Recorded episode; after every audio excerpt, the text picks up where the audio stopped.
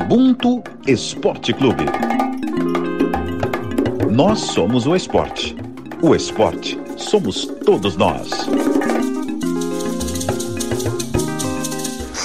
Essa foi pro Chadwick. Chadwick Bosman, cara. Descansa em paz. Fala galera, eu sou Rafael Serafim, editora de mídias da Globo, e o episódio 9 do Ubuntu Esporte Clube está no ar. Hoje, especialmente, substituímos a nossa tradicional definição de Ubuntu por essa homenagem de Lewis Hamilton, nosso rei do automobilismo, a Chadwick Boseman, ator, diretor e roteirista que faleceu no dia 28 de agosto e será pauta aqui nesse episódio. Mas antes disso, vou apresentar minha seleção Wakandana de hoje, com a palavra o aniversariante da semana, Pedro Moreno, coordenador de transmissões esportivas. Fala Rafinha, tudo bem? Um abraço a todos os meus irmãos, mais novo trintão da, da praça. Um abraço para vocês. Feliz de estar aqui mais uma vez. Infelizmente, a gente vai tratar de um assunto ruim, que é o falecimento do Chadwick, mas sempre reverenciando a sua forma ativista e tudo que ele plantou e a gente está colhendo. O pai da galera tá na área, Thales Ramos, editor de texto. Fala, meu querido. Fala, Rafa. Fala, irmãos. Mas o bonito da vida é isso, é esse ciclo, né? É, infelizmente a gente perdeu um irmão, mas estamos comemorando aí o aniversário do Pedrão e vamos reverenciar, assim, de forma absoluta, no máximo que a gente puder fazer, o nome do Shadwick aqui hoje. Também na resenha, o velocista do Ubuntu, Marcos Luca Valentim, coordenador de transmissões esportivas. Eu queria muito começar sendo aqui feliz e não debochado, mas é difícil, né? Sempre salvo de deboche. Enfim, bom dia, boa tarde, boa noite, boa madrugada a todos e todas. É um assunto bom assim de falar, porque exatamente para a gente poder contar mais desse cara, para além do Pantera Negra, em relação com o esporte. A gente viu não só agora após o falecimento dele as comemorações dos atletas, mas antes mesmo, quando eu estava vivo, por conta do filme, vários atletas comemoravam fazendo o símbolo de Wakanda. Então isso é muito importante a gente falar, o peso que também tem nos atletas negros, um cara que trouxe um herói pra gente. E fechando a roda, nosso atleta e repórter Diego Moraes. E aí, Rafa, fala galera, Marcos, Pedro, Thales, todo mundo que está ouvindo a gente aqui no Ubuntu. Realmente é muito importante a gente trazer isso à tona. Hoje mesmo eu lembrei de uma, uma foto que, que eu tirei com o Edivaldo Valério, o Márcio Chagas e a Daiane, que foi ano passado. É, a gente fazendo o símbolo do Wakanda e foi uma lembrança que o Márcio Chagas é, fez assim no momento. Ah, vamos tirar uma foto que esse é um momento marcante. A gente estava gravando sobre representatividade negra, o Márcio Chagas que é ex-árbitro de futebol, o Edivaldo Valério, ex-nadador, a Daiane dos Santos ginasta. Então assim a gente relembrou aquele momento fazendo a reverência e homenageando o Pantera Negra. Como Ancestral não morre, hoje nós vamos fazer uma homenagem a Chadwick Boseman, partindo da relação dele com o esporte. E dentre tantas obras maravilhosas que ele nos deixou, está 42, que é o filme biográfico que conta a história de Jackie Robinson, primeiro jogador negro da principal liga americana de beisebol. Até o Brooklyn Dodgers assinar com Jack em 1947, o esporte era praticado apenas por atletas brancos, né, na liga principal. Em resumo, Robson é considerado o maior ídolo do esporte, só que até ele conquistar esse e tantos outros títulos, ele sofreu muito com racismo. E foi da torcida, foi dos rivais e o pior, também dos companheiros de time dele, um fuzuê danado, sofreu muito até conseguir conquistar tanta coisa no esporte e deixar esse legado. Ele chegou a ser ferido em algumas partidas de, por conta de torcida jogando coisas nele e atletas mesmo rivais machucando de propósito. Então a gente precisa conhecer muito a história desse homem que foi um exemplo de luta antirracista, fez do esporte o seu palco e assim como Chadwick deixou um legado enorme, não, é não meus irmãos? Exatamente, curioso é que muita, muita gente acha que o primeiro super-herói que o Chadwick viveu foi o Pantera Negra, não foi, né? Foi o Jack Robinson na história de 42, a história de uma lenda. É, inclusive, isso é dito no filme, já dando um spoiler aqui. Vai ser difícil a gente falar do filme e não dar spoilers, né? Mas ah, tem, uma cena, tem uma cena do filme em que ele é chamado de super-herói e ele diz, né, ele dá uma rechaçada, tipo, não, que super-herói, nada e tal. E aí viram para ele e falam, eu quero, é, é, diga isso então para as outras centenas de negros que estão torcendo por você. E assim, é, a história do filme é, é sensacional. Eu queria só destacar um aspecto que é um aspecto, um aspecto perigoso, que até foi dito pelo professor Silvio Almeida no papo com a gente, que é o mito da excepcionalidade do negro, principalmente no que diz respeito aos pioneiros. É, porque assim, a gente está falando hoje aqui da história do Jack Robinson, fantástico, mas e se o Jack Robinson não tivesse sido. É, a primeira temporada dele não tivesse sido a temporada que foi? É, a gente teria uma sequência de outros negros na, na, na, Major League Baseball, é, é, difícil a gente imaginar, né? É porque o, os erros do, do, do, negro não são erros individualizados, são vistos como erros de todos os negros. É como se quando um negro errasse, toda uma raça inteira errasse junto. É sempre generalizado. É, é óbvio que feitos como esse, eles têm que ser valorizados sempre, mas não pode vir, não pode servir como uma linha de corte, nem como uma avaliação de, de justiça. E aí a gente pode até trazer, eu acho, para a atualidade, sem querer sair, obviamente, do assunto do, do 42, mas é que eu acho que está muito ligado, que é o caso do Hamilton, hoje em dia. A gente fala muito da questão do pioneirismo, do Hamilton ser o primeiro negro na Fórmula 1, mas o fato dele ser o primeiro negro é, é, e ser o, o, maior piloto da atualidade não significa que se, seja um ambiente igualitário. Pelo contrário, justamente o fato dele ser o único negro ali é que deixa explícito o quanto desigual a estrutura é. E quantos negros, né, Pedrão, antes dele já não tentaram chegar ali, né? Exatamente isso, do mito do negro excepcional. Quantos outros negros tão bons, excelentes, como, como vários brancos são, não excepcionais, tiveram a oportunidade de chegar ali? Talvez não fosse o Hamilton agora, a gente tivesse mais 30, 40 anos para chegar a um outro, né? Por causa da excepcionalidade. E o que é pior, o fato do Hamilton estar fazendo o que está fazendo não garante ainda assim que teremos outros negros nos próximos 10 anos na Fórmula 1. É, não, e o que eu fico pensando também é assim, a gente perdeu é, a oportunidade de ver vários excepcionais e vários não excepcionais também.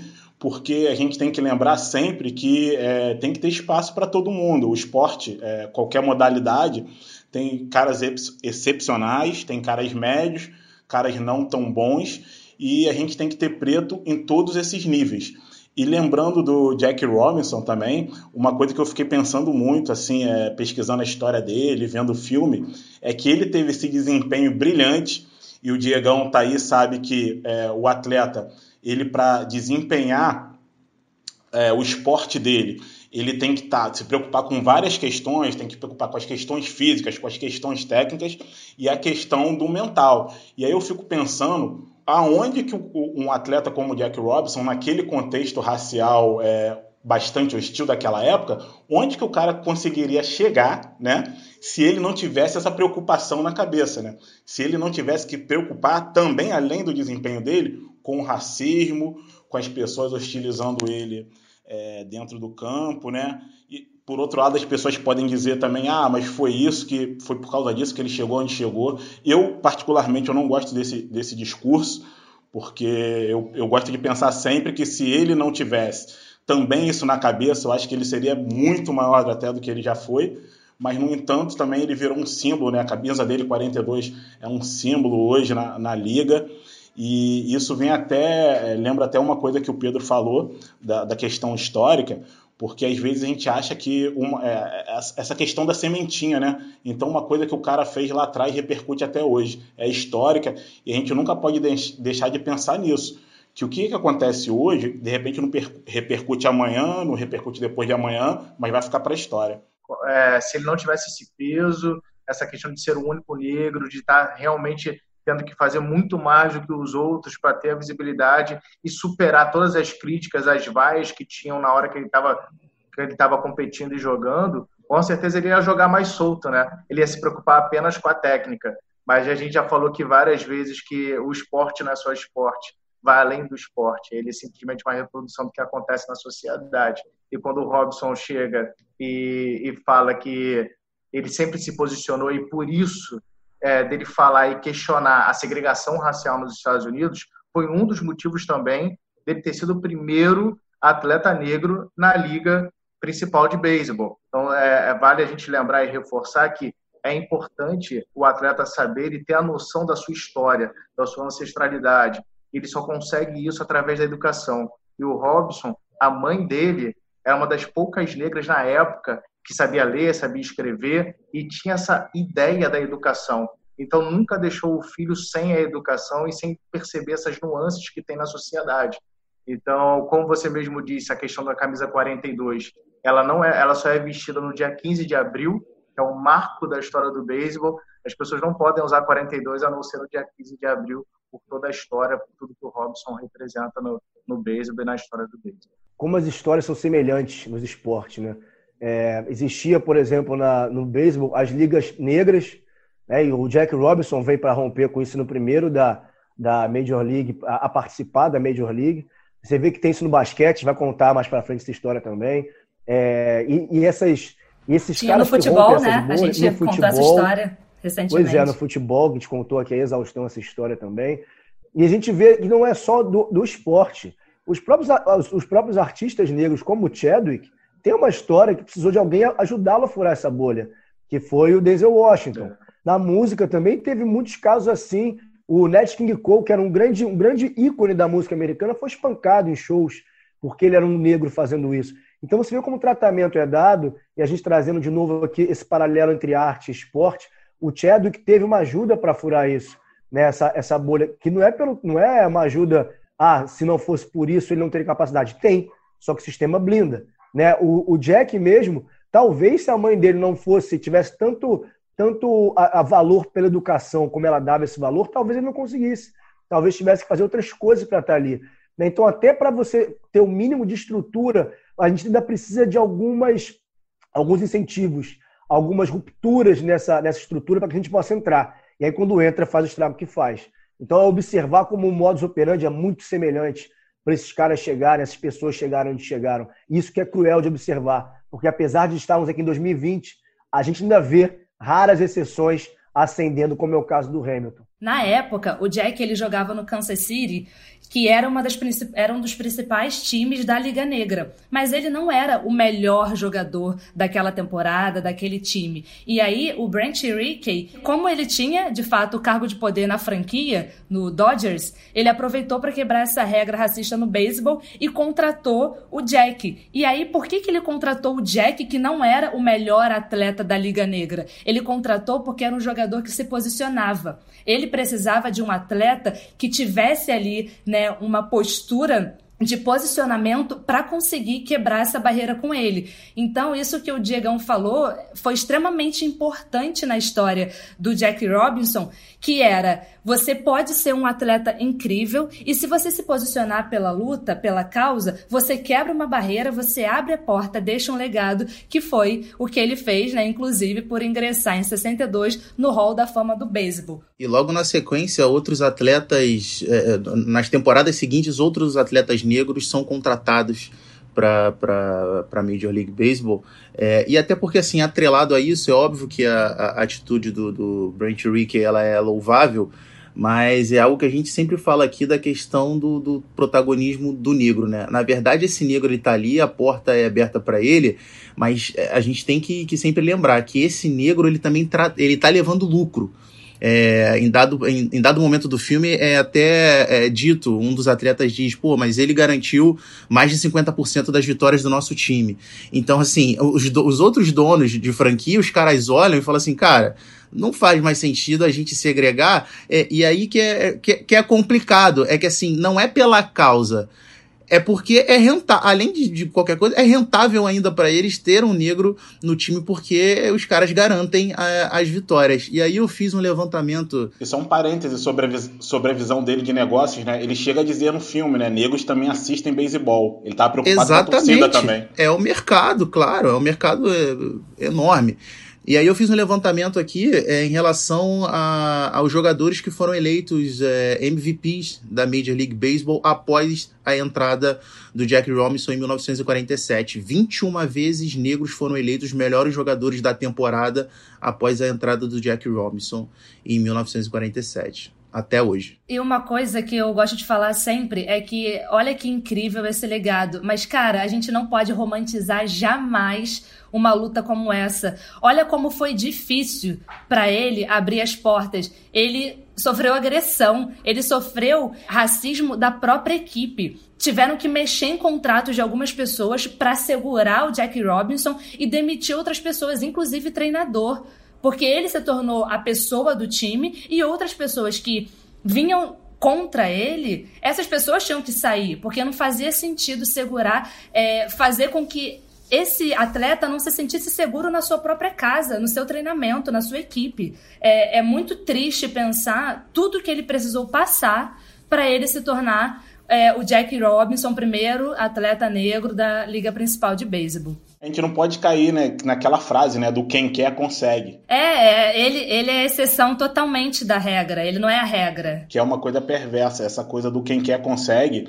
E aí eu acho que o, Mar, o que o Marquinhos falou sobre, é, da questão do Denzel com o Chadwick e a questão que a gente lembrou do presidente dos Dodgers, que teve essa visão também, é, essa, visão de mercado, né, de trazer ele, mas principalmente a questão que o Marquinhos falou do Chadwick, que eu, que eu acho que conversa com essa questão do romantizar, Rafa, é o seguinte, a importância das ações afirmativas, né, das ações de inclusão, que trazem, é, que dá oportunidade para as minorias poderem exercer em pé de igualdade. A gente sabe que a gente está longe disso, mas que trazem, é, que faz com que as minorias exerçam em pé de igualdade qualquer função que elas queiram, seja no ambiente esportivo, seja no ambiente de acadêmico. Tá, só que eh, para não perder esse meado, que como você falou minorias, na verdade a gente é a maioria, a gente é, é maioria, maioria. espaço de poder. Isso, a gente é uma maioria da população, a maioria da sociedade Perfeito. só é minoria, só passa a ser minoria quando a gente está no espaço de poder. Minoria é. de acesso. Exato. Verdade. É porque a gente até acaba caindo exatamente nisso, do, das ajudas e tudo mais, nesse mito do homem branco salvador. Isso é desde que o Brasil é Brasil. Né? A Princesa Isabel, por quanto tempo foi louvada como a nossa grande redentora. E exatamente, é, são pressões. Se não for financeira, é a pressão pela imagem, são várias pressões que sofrem para esse precedente ser aberto. Né? Que alguém, claro que que tem é, é, algumas exceções de não, a pessoa viu que estava errado resolve, e decidiu né, é, usar o que tinha a seu favor para favorecer a entrada de, de pessoas negras. Mas a gente tem que sempre analisar caso a caso, porque a espinha dorsal disso é pressões para que essa pessoa branca saia como grande salvadora da história. E repito, Princesa Isabel é o nosso maior caso.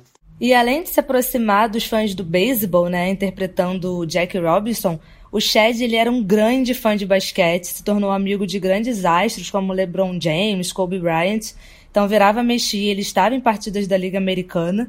Inclusive em 2018, ano de estreia do Pantera Negra, Chadwick deu uma espécie de bênção a Vitor Oladipo na disputa de melhores enterradas, quando o jogador pegou a máscara do rei T'Challa para fazer a sua apresentação, uma imagem super bacana. E aí, falando de representatividade com Pantera Negra, que atingiu várias gerações, nós trouxemos hoje para a roda Estevão Ribeiro, que é quadrinista e atualmente tem um perfil no Instagram chamado Retinta, que trata de empoderamento. Vamos ouvi-lo. Olá, eu sou Estevão Ribeiro, sou quadrinista, roteirista, audiovisual. E a minha relação com o quadrinho do Pantera Negra é bem estranha, porque na minha época de infância o Pantera Negra, apesar de ser um personagem que estava nos quadrinhos americanos, aqui ele chegava muito entrecortado, porque era um personagem de segundo escalão. Naquela época a gente era um personagem um pouco distante, inclusive, da nossa realidade. O Rei T'Challa era uma coisa que não falava com a gente tanto quanto os outros personagens brancos, né, como Homem-Aranha, Capitão América. Então ele foi feito para dar até mesmo um certo distanciamento.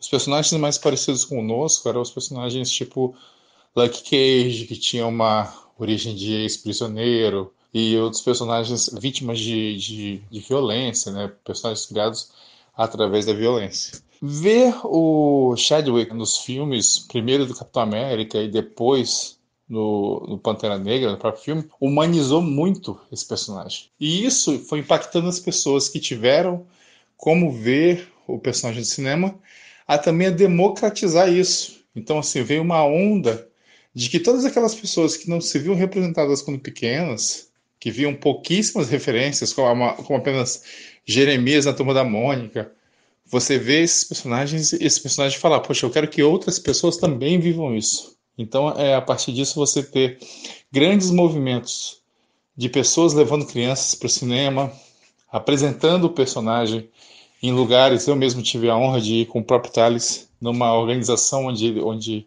que ele apoia, para conversar com as crianças lá sobre o filme, sobre o meu ofício de, de quadrinista. O personagem ele ganhou uma importância tremenda por causa da interpretação, por causa da profundidade e do compromisso que o, o Chadwick teve com o significado real de ser, de tra trazer para gente essa realeza que nos quadrinhos era só uma arrogância. O Chadwick é uma, é uma perda tremenda e ao mesmo tempo ele deixa um legado tremendo para gente, uma responsabilidade tremenda para quem fica também em continuar o trabalho dele, em humanizar nossos personagens, tirá-los do estereótipo, mostrar para as crianças que nós temos nossos deuses, nossos reis, nossas crenças e elas podem ser utilizadas assim como forma de entreter, é, nos encher de um conteúdo que a gente não via antes. É, e o Estevam falou aí que, gente, que o Shadow que deixou uma responsabilidade muito grande para gente. É, eu acho que a gente sente um orgulho né, de segurar essa responsa aqui para ele, porque o nosso trabalho acho que tem muito a ver com isso. E é importante também a gente lembrar que é, quando surgiu o filme, dá a impressão que é muita gente assim que não acompanha quadrinhos, dá a impressão que o, que o herói surgiu ali no filme, mas não é. E isso também é uma coisa problemática, porque eu lembro de, cara, pouquíssimas vezes na minha infância ver quadrinho do Pantera Negra para vender. Depois do filme, vários foram publicados. E quando esse filme é, ele acontece, a gente pensa como esse fato conversou com essa molecada hoje em dia. Quando aconteceu isso de eu levar as crianças lá do projeto onde sou, onde sou voluntário para ver o filme, tinham crianças ali que estavam pela primeira, a maioria, pela primeira vez elas estavam indo ao cinema. E a primeira vez que elas foram ao cinema foi justamente para ver um super-herói negro. Isso é inesquecível. A construção que isso faz, afetiva, no imaginário de uma pessoa, é incalculável. Legal a gente falar em relação a essa questão da, da representatividade, é, que é a questão do afrofuturismo, né? Que a gente dificilmente a gente vê em filmes negros, é, em filmes futuristas, de ficção e tal, a gente dificilmente vê o negro projetado no futuro. É como se o negro não, não existisse no futuro, como se o negro não conseguisse chegar no futuro. E o Pantera Negra ele traz é, não só o negro no futuro, como uma legião inteira de negros e o mais importante, os negros controlam a principal tecnologia do futuro, que é através do elemento lá, o, o elemento fictício que é o Vibranium. Então, assim, isso é. Isso é fantástico, é sensacional. Então, assim, é, é toda a tecnologia. Um futuro, né?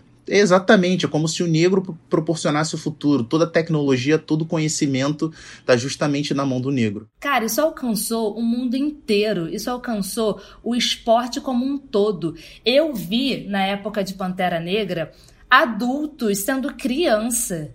Porque a gente teve que. A gente agora pode parar de brigar, que a gente não quer mais ser o Saci, que a gente não quer mais ser só o Cirilo. As pessoas escolhiam pra gente quem a gente podia e tinha que ser, porque nós somos negros. E aí você não tinha representatividade. E quando você vem com um elenco onde o protagonismo, né, não é um elenco 100% negro, mas o protagonismo é negro e como o Pedrão falou, é futurista. Então, assim, tem espaço pra gente nesse futuro, tem espaço pra gente no poder. E aí a gente vê como isso afetou, porque todas as pessoas de todos os meios, e aí a gente fala especificamente do esporte, as pessoas se sentiram representadas. Não foi agora com a morte do Chadwick que as pessoas só prestaram homenagem. Assim, ali 2018, quando o filme lançou, o Alba Meyang já estava vestindo a máscara do Pantera Negra comemorando o gol é, decisivo. O Oladipo estava pedindo a bênção para ele ali no momento marcante. As pessoas já sentiam muito isso e queriam se vestir de Pantera. Marcos Luca Valentim foi para a lua de mel com a máscara do Pantera Negra e ficou desfilando pela Grécia com Pantera Negra, gente. O cara apareceu é... no Olimpo, o cara apareceu no Olimpo de Pantera Negra, irmão. No é, Olimpo. Você é o brabo mesmo. Só, só pra, antes de terminar, Rafa, que você falou da, da lua de mel, que é aqueles sonhos que tem o sonho e tem a fantasia, né? A, a Grécia era fantasia, nunca na minha vida achei que eu fosse pra lá. E minha mãe falou um negócio, é, pela morte do Chadwick, que nem eu tinha tentado. Ela falou assim: você usou a máscara nos momentos se sentia vitorioso e feliz. Exatamente isso. E eu não tinha essa consciência, porque eu não tinha esse herói. E para mim foi o auge eu poder estar com a minha mulher, uma mulher preta, ir na Grécia e meter uma Wakanda em cima do, do, do estádio, foi a primeira Olimpíada da história, sabe? Para mim foi muito pesado, assim, foi muito. Xangô invadindo a terra de Hércules, irmão. Você pega dois pretos de partes distintas no mundo, falam idiomas diferentes. Um olhou pro outro, fala Wakanda Forever. Exatamente. Cruzou o braço já foi, é isso aí. Isso que a Rafa falou em relação ao Chadwick, é legal a gente destacar que assim, ele não é escolhido por papel à toa. É, ele já tinha vivido outros personagens muito marcados pela questão da representatividade racial. É, em 2017, ele viveu o Thurgood Marshall, que foi o primeiro, primeiro juiz negro da corte na Suprema Corte dos Estados Unidos e que foi um dos principais responsáveis pela, pela independência do Quênia. Ele já tinha vivido também o James Brown, que é um ícone maravilhoso, gigante da, da, da, cultura negra. Até porque, assim, em termos de imagem, o próprio Michael B. Jordan, que é o vilão do filme, ele até então ele é muito mais conhecido do que era o Chadwick. Então, assim, é, é, é, é, mais pela questão da. Ele é escolhido muito pela questão da representatividade, a forma com, com que ele lidava com a questão racial. E aí, por último, para brindar a gente, é quase que como assim. É, eu entendi, assistindo ao filme, eu entendi como assim, o cara já tinha noção do que ia acontecer, do que estava acontecendo, e o, o da Five Bloods é, que aqui no Brasil ganha o nome de Destacamento Blood, filme do Spike Lee, é, e assim, a atuação dele, a, for, a forma toda com que o filme é construído, assim, eu entendi como uh, um presente, assim, ó, essa é a minha cereja do bolo, é a, a minha entrega, o final da minha entrega para vocês daqui em diante. É, com o Spike Lee, né, cara? Finalizou com o Spike Lee. Aproveitando esse depoimento do Pedro, solta a vinheta. Lista Negra. Estreia de vinheta no Ubuntu Esporte Clube, Lista Negra vai trazer para vocês sempre uma referência, uma recomendação ou de leitura, de filme, de álbum, de trilha. E aproveitando para falar de Chadwick, vamos deixar aqui cinco obras para vocês. A primeira delas é 42, filme de 2013 e que já falamos aqui sobre ele, é a biografia de Jack Robinson. O segundo filme, de 2014, é James Brown. A terceira indicação é Marshall, de 2017. Pantera Negra, para quem ainda não viu, está cometendo um crime, veja 2018. E também Destacamento Blood, de 2020, filme super recente e que, como o Pedro falou, vocês vão entender o significado forte desse filme, principalmente depois do falecimento dele. Quando a gente fala do, do Chadwick, a gente falou do, da, da morte dele, até para entrar no próximo assunto, né, que a gente vai falar também desse, do câncer que ele teve, o câncer de colo. É, é, é vou falar não só especificamente do, do, da doença, que a gente tem um especialista para falar sobre isso, mas é como é, a gente lida, né? Como nós, pessoas pretas, temos somos atravessados por várias pressões. O cara não tirou o tempo para se cuidar que ele deveria, ele estava vivendo o auge da carreira dele, fez os últimos quatro anos, ou seja, os maiores trabalhos dele foram com câncer né, não, não parou para se cuidar por causa dessa pressão. Quantos de nós aqui, pessoas pretas, é, negligenciamos muitas vezes problemas de saúde, com medo de perder uma oportunidade, com medo de ser invisibilizado, com medo de se afastar para se cuidar, sabendo que se voltasse seu cargo, a sua posição, poderia não ser mais a mesma, né? Você poderia não ter esse mesmo trabalho.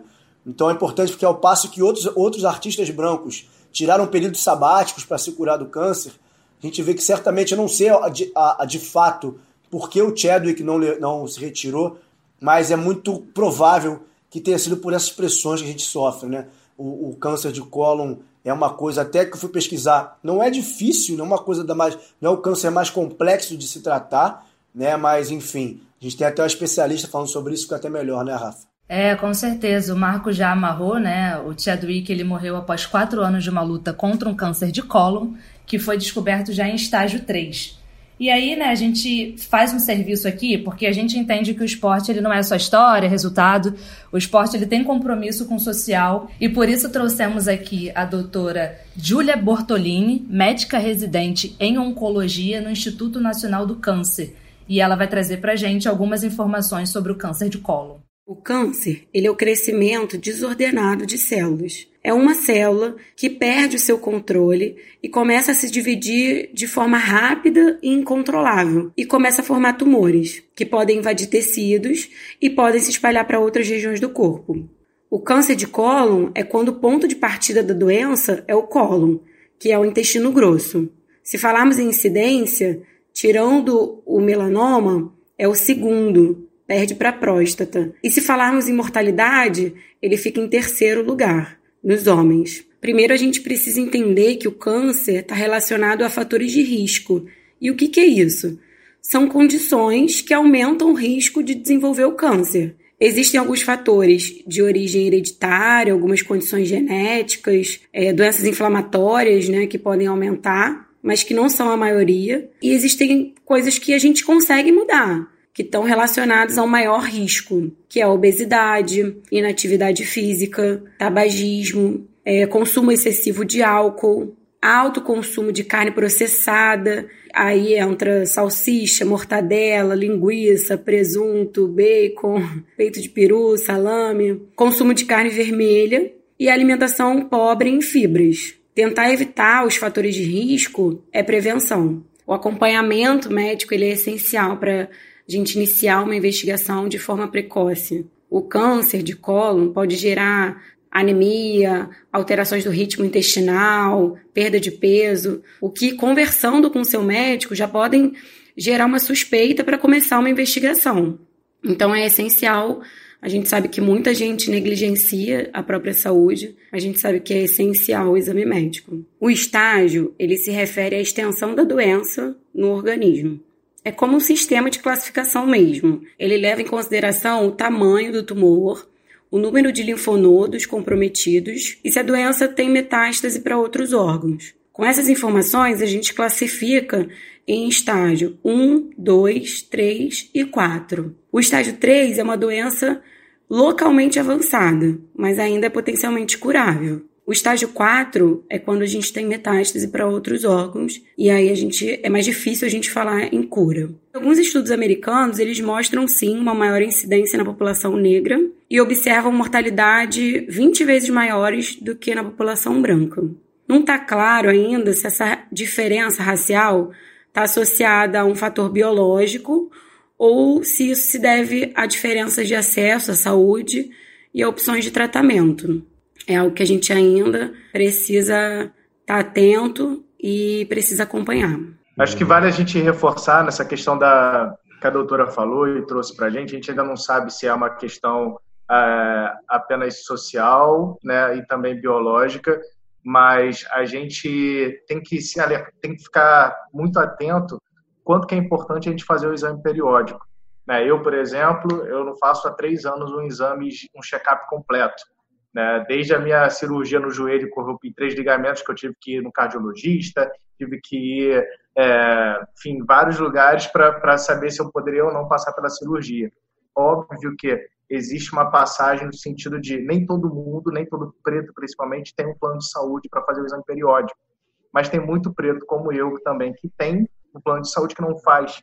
Então, é, eu acho que vale o alerta para quem tem condições ter essa preocupação de fazer o exame periódico e vale um alerta também na questão do Sistema Único de Saúde, né, que é de graça, o SUS existe e vale reforçar que o preto que não tem a condição de ter um plano de saúde também se preocupe com a sua saúde em alguns momentos. Como o Marcos mesmo disse, a gente deixa de cuidar para ganhar o dinheiro, mas sem saúde a gente não consegue ganhar dinheiro, a gente não consegue trabalhar sem saúde. Então é importante a gente é, ficar atento a isso também.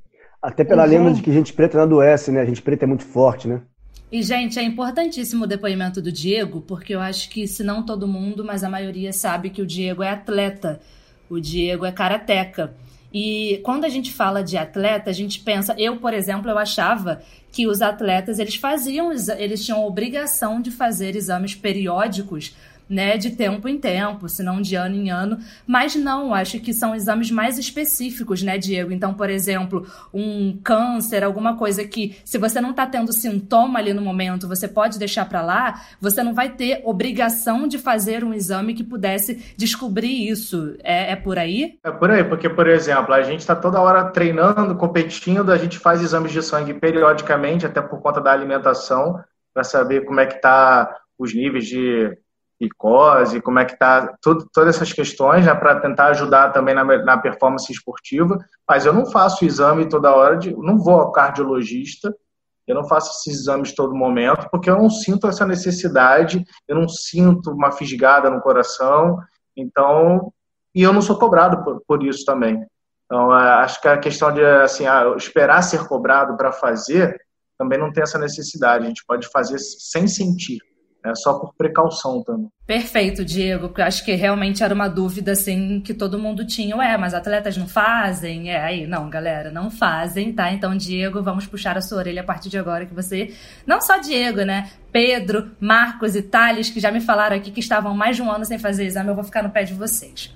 E agora o Ubuntu avança nos assuntos do dia nós tivemos uma semana marcada por protestos né, em favor da campanha Vidas Negras Importam pelo mundo inteiro e também algumas homenagens ao rei T'Challa nas comemorações no mundo esportivo. E o Brasileirão Feminino voltou na quarta-feira passada, dia 26 do 8, com três jogos que encerraram a quinta rodada. Entre eles, o jogo do Corinthians, que foi marcado pela vitória contra a Ferroviária e pelo protesto antirracista antes da bola rolar. Jogo com muita visibilidade, né? Porque as equipes são potência no futebol feminino. A Ferroviária é a atual campeã brasileira. O Corinthians detém os títulos da Libertadores e do Campeonato Paulista. Então, a lateral do timão, Suelen Rocha, puxou a manifestação, chamou a responsabilidade. A manifestação foi aceita prontamente pela equipe e ela conversou com a gente para falar um pouco sobre a importância do posicionamento no esporte mais popular do país e começou falando justamente sobre o que o filme Pantera Negra representa para ela. Foi o meu primeiro filme que eu vi um elenco 90% negro, criando um mundo, um estereótipo de que é, a gente tem muita força sendo negro, que existe um lugar só para nós. Tanto que a gente fala Wakanda Forever, e é uma coisa que fica. Porque na nossa cabeça existe esse lugar onde os negros têm tanto poder, tanta igualdade quanto os brancos têm no mundo atual. A minha vontade era grande de posicionar mas eu sabia que me posicionar sozinha não teria tanta força quanto o grupo se posicionar. É, a causa antirracista é uma causa de todos, entendeu? Então eu acho que foi bem mais forte o grupo do que um ato exclusivamente meu. Então é, eu achei importante pela visibilidade que o clube tem, teoricamente encorajou outras pessoas indiretamente. Eu me envolvo porque eu sei que muitas pessoas têm a gente como referência. Então, eu acho que grandes nomes do esporte poderiam se posicionar também. Muitas pessoas no esporte têm a condição, sim, a informação para poder ir pesquisar. Hoje a gente tem muito mais acessibilidade, então vai um pouco de interesse sobre a causa. Não sei se é válido falar que é só falta de, de informação, porque a informação tá ali. Eu acho que é um pouco de falta de interesse, de entender mais para poder se posicionar, porque isso é importante.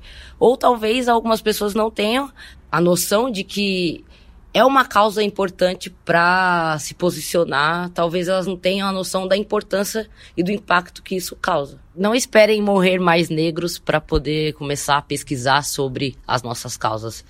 É, a gente não está lutando por uma coisa que basicamente é, é simples. Não é simples. Tem muito sofrimento, tem muito, muito sangue em toda essa história.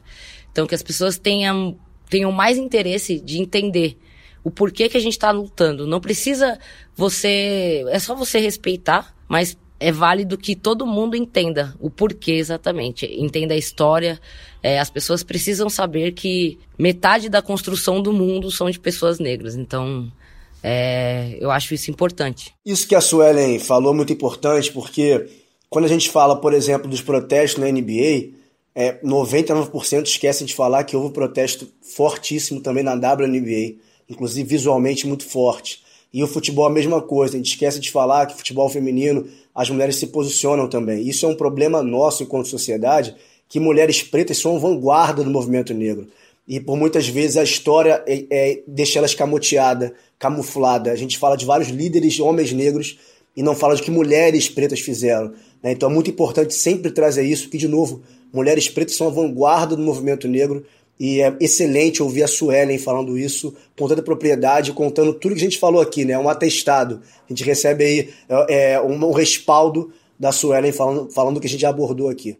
E tem uma, uma questão da Suelen que é muito interessante, porque ela fala que involuntariamente ela, elas podem ter induzido, né, inspirado outras pessoas. E realmente, o jogo delas foi na quarta-feira passada, quando tinham três jogos para encerrar a quinta rodada, e no final de semana deu início com todos os jogos da sexta rodada. E aí nós tivemos é, São Paulo, Havaí né, se manifestando com o time inteiro, mas também tivemos atletas que sozinhas se posicionaram, se sentiram à vontade para ajoelhar, é, tanto antes do jogo quanto nas comemorações de gol. Então, realmente foi um movimento que está acontecendo, é extremamente importante e a Suelen tocou no ponto principal, é aproveitar a visibilidade, aproveitar essa potência que é o futebol feminino do Corinthians para trazer questões sociais e que a gente sabe que não dá para separar política social e esporte. O que me chamou a atenção foi quando a Suelen diz o do receio dela que ela tinha de se posicionar sozinha, que ela sozinha não adianta, só que eu acho que cabe uma reflexão para nós aqui, enquanto veículos de imprensa, que é o seguinte: é, não é só é, os companheiros de trabalho que deixam os atletas sozinhos na hora de se posicionar. A NBA, eles se posicionaram porque esse ambiente vem sendo construído há um tempo. E a gente também parece que quando a gente quer que alguém, que algum atleta se posicione, a gente quer a perfeição. Tem que ser um atleta de alto rendimento, tem que ser o Pelé, tem que ser o LeBron, e esse cara tem que falar. Quando tem, por exemplo, no futebol feminino, foi muito pouco repercutido, isso que a gente abordou aqui hoje. Tem atletas brasileiros como o Lucas, do Vasco, como o Yuri, do Atlético Goianiense, que tem discursos interessantes no que diz respeito à ancestralidade deles, no que, tem, no que diz respeito ao debate racial, e esses atletas também não têm espaço. Eu queria só adicionar algo que a ressaltar algo que a Suelen falou, que é em relação à falta de acesso à informação. Que eu acho que não é só questão de acesso à informação, é principalmente a conscientização. Porque, obviamente, a maioria dos atletas, enfim, a grande parte da, da, da, da população tem acesso à informação, mas não tem a conscientização. Então não adianta a gente dar, passar informação, a gente dar textos para pessoas que, por mais que tenham é, é, é, noção, tenham leitura, mas essas pessoas não têm consciência da importância da luta então acaba se tornando algo, algo isolado. E a luta, por conta disso, a luta tem que ser pela conscientização, através, obviamente, da educação e do conhecimento histórico. O processo do, é, da luta dentro do esporte brasileiro é, ainda está muito lento. A gente vê esse protesto, é, todo mundo junto, apenas se ajoelhando.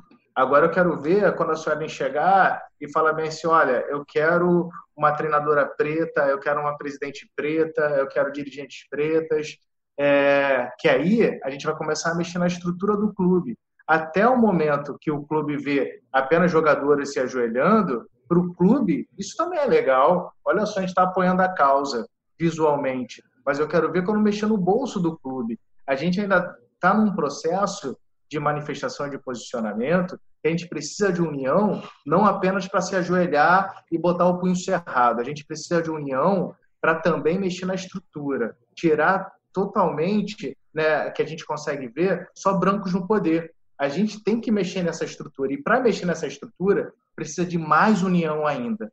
E é nesse ponto que até o, Mar o Marcelo Carvalho estava falando comigo recentemente que precisa do apoio dos clubes. Então, os jogadores e jogadoras é, têm um apoio ali entre elas. Eu acho que o início da união é assim, entre os atletas. Depois de ter essa união totalmente fortalecida, esses atletas vão conseguir mexer na estrutura em si do esporte, que é quem está liderando. É só isso que eu queria falar nesse sentido, que é importante a gente valorizar a luta não apenas ali no posicionamento gestual, mas também mexendo na estrutura. E essa semana intensa também marcou o início do US Open. E nossa princesa wakandana, Ana Veri, estagiária do Esporte da Globo, trouxe o panorama da competição para nos deixar ligados em tudo que vai acontecer. Oi, pessoal do Ubuntu Esporte Clube e também para quem está acompanhando o US Open diretamente do Sport TV. Na minha humilde opinião de fã do tênis, quem vai levar o US Open 2020 na chave masculina vai ser o sérvio número 1 um do mundo, Novak Djokovic. A verdade é que o Djokovic ele chega no US Open 2020 com uma confiança muito elevada. É, foram três títulos nessa temporada de 2020, o Aberto da Austrália, Dubai e agora o Masters 1000 de Cincinnati. E o Djokovic está invencível em 2020. Ele ainda não perdeu nenhum jogo oficial disputado esse ano. É bem verdade que ele teve alguns problemas físicos, principalmente no pescoço, agora no Masters 1000 de Cincinnati, mas ele mostrou, no final de contas, por que, que ele é número um do mundo.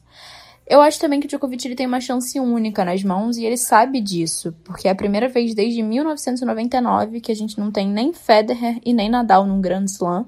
O Federer não vai disputar o US Open por conta de problemas no joelho, inclusive ele tá fora até o fim da temporada.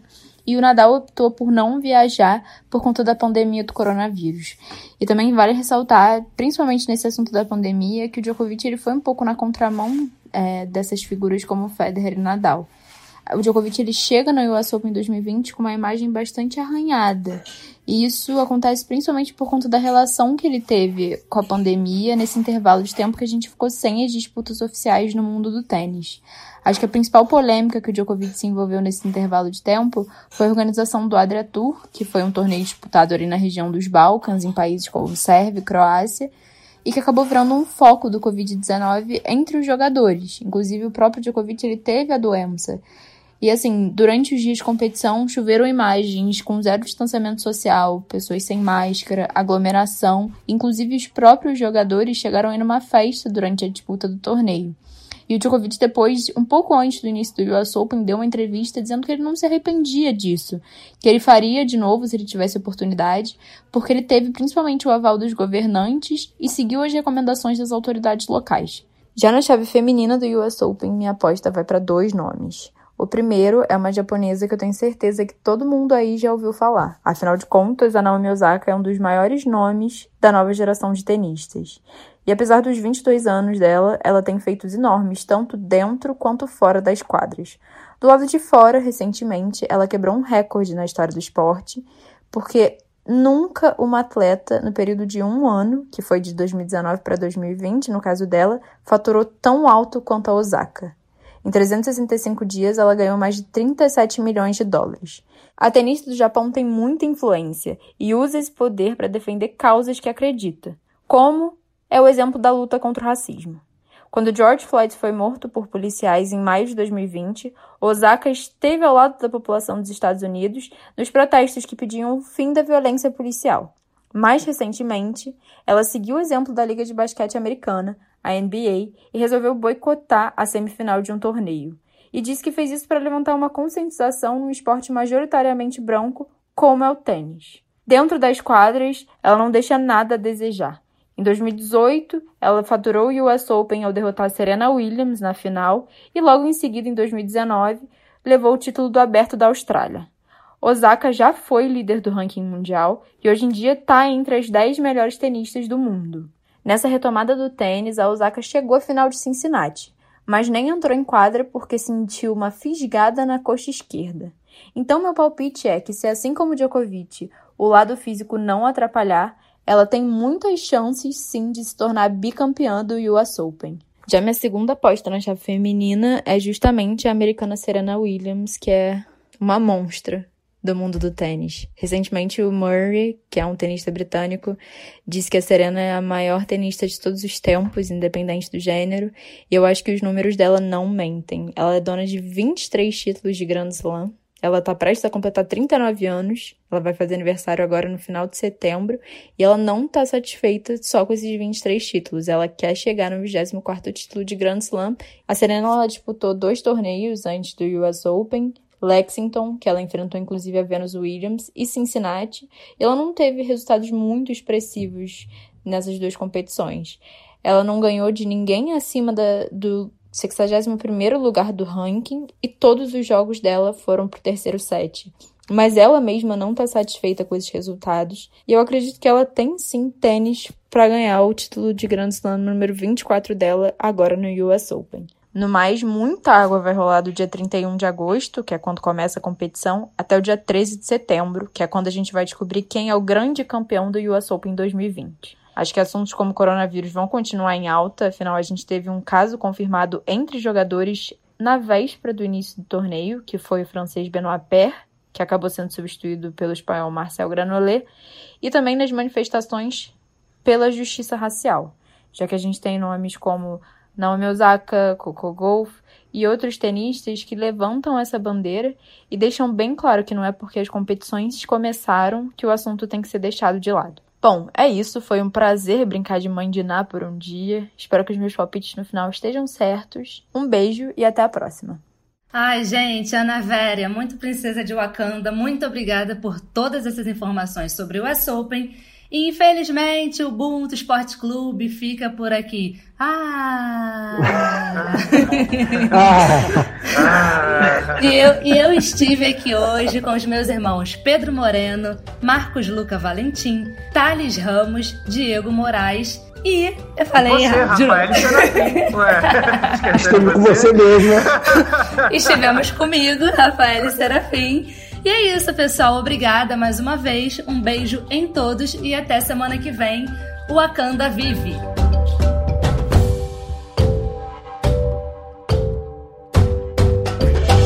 Uh.